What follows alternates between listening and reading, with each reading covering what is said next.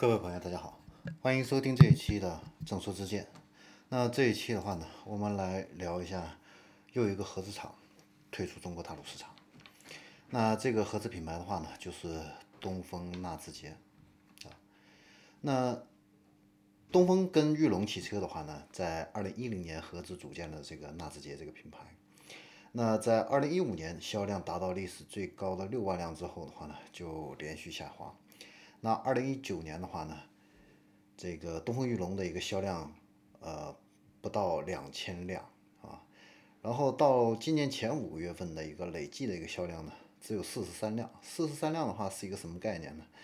那现在的随便的一个 4S 店啊，一家 4S 店啊，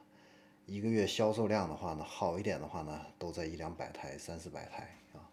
也就是说，全国的一个东风裕隆的一个销量，甚至达不到其他好的品牌的一个经销商一个月的一个销量，啊，所以呢，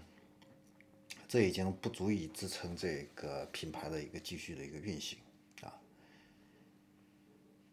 那事实上这个呃纳智捷的一个销量受挫的话呢，呃，有几个方面的这方面的一个原因啊，第一个的话呢，就是集团内部的一个分歧会比较大啊。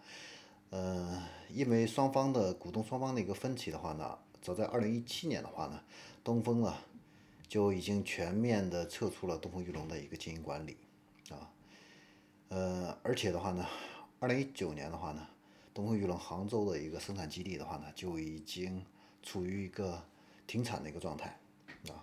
那库存车的话呢，五点二折处理啊，由于没有这个产能的话呢。呃，多家这个东风裕隆的一个服务网点呢，反映售后没有配件，这个呢导致车主呢没有办法去维修车辆，啊，但是因为这个车主的话呢没有配件，没有办法修车，那转手去卖车的话呢，又碰到一个尴尬的一个事情的话呢，就是这个二手车车商的话呢，不收这个纳智捷的这样的一个车辆，啊，这就造成了一个。恶性的一个循环，那网上呢关于东风裕隆的这个段子啊，呃也有很多啊。那东风裕隆的话呢，这次退出大陆市场之后的话呢，裕隆集团的话呢，未来的一个发展重心的话呢，会转向跟这个红海集团啊成立这个合资公司。那双方的话呢，计划是推动这个电动汽车的一个整车的一个研发和设计。那新的合资公司会整合东风裕隆的这样的一个，呃，应该说是裕隆啊自主研发的这样的一个平台啊，还有这个红海全球的一个市场供应链系统啊，为全球的一个目标客户来提供整车的一个设计研发，还有零部件的一个设计啊，以及这个相关车辆的一个技术整合等这样的一些服务啊，呃，伴随着这个疫情啊，整个汽车行业啊面临着这样的一个。大震荡啊，嗯，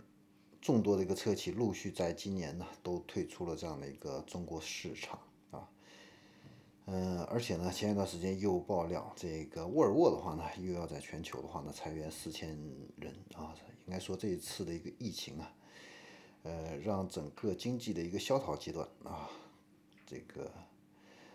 呃更加的这样的一个严酷，让经济的一个形势。